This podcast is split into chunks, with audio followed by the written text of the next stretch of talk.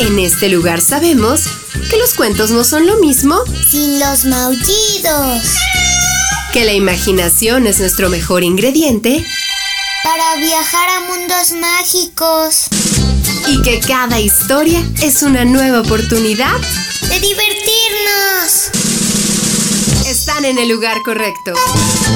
Bienvenidos a los cuentos de Sakuchan. Esta es la segunda parte de este cuento. Pero debemos comprobar cuál ha sido su suerte y prestar ayuda a los supervivientes, si los hay, insistió el ayudante. Así que se pusieron en marcha. El equipo de rescate se montó en un helicóptero y voló hasta las islas Andamán. Pero cuando llegaron, no encontraron a nadie. No había ni rastro de los Yarawa en ninguna playa. Era como si se los hubiera tragado el mar. Son una tribu de pescadores, viven muy cerca de la playa. Seguramente los sorprendió el tsunami y el agua los arrastró mar adentro. Vayámonos, no hay nada que hacer. Quiso rendirse el responsable de la patrulla de rescate. No podemos rendirnos. Busquemos un poco más. Miremos en el interior de la isla, propuso el ayudante los rescatadores sobrevolaron la isla. De pronto, el piloto divisó a un grupo de personas en lo alto de una montaña. Eran los Yaragua. Después de tres días sin apenas comida ni agua, bajo un sol abrasador, los miembros de la tribu estaban desfallecidos, pero estaban vivos, todos, desde el primero hasta el último lograron sobrevivir? Es imposible. Las costas continentales han quedado arrasadas. Preguntó muy desconcertado uno de los rescatadores. El anciano jefe los miró fijamente. Guardó unos segundos de silencio y luego dijo, Mi mundo está en la selva. Tu mundo está allá afuera. Los yarahuas supimos que se avecinaba una desgracia, porque escuchamos cantar los pájaros. ¿Los pájaros? Se extrañó el rescatador. Los hombres como tú, que se llaman a sí mismos civilizados, han conseguido muchas cosas.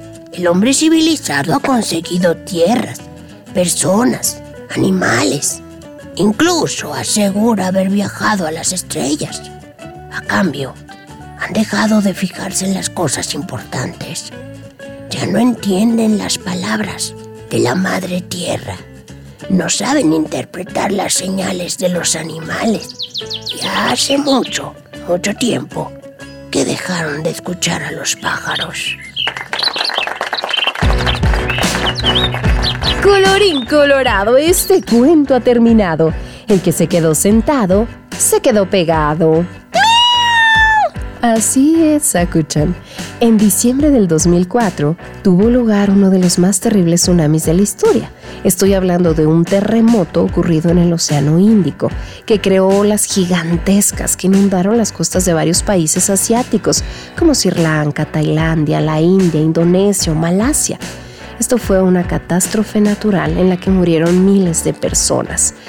Y cerca del punto en el que se originó este terremoto están estas islas Andamán, y en una de ellas vivían los Yaragua, una tribu que durante miles de años ha vivido en las selvas de las islas Andamán, en la India, sin apenas contacto con ninguna otra civilización.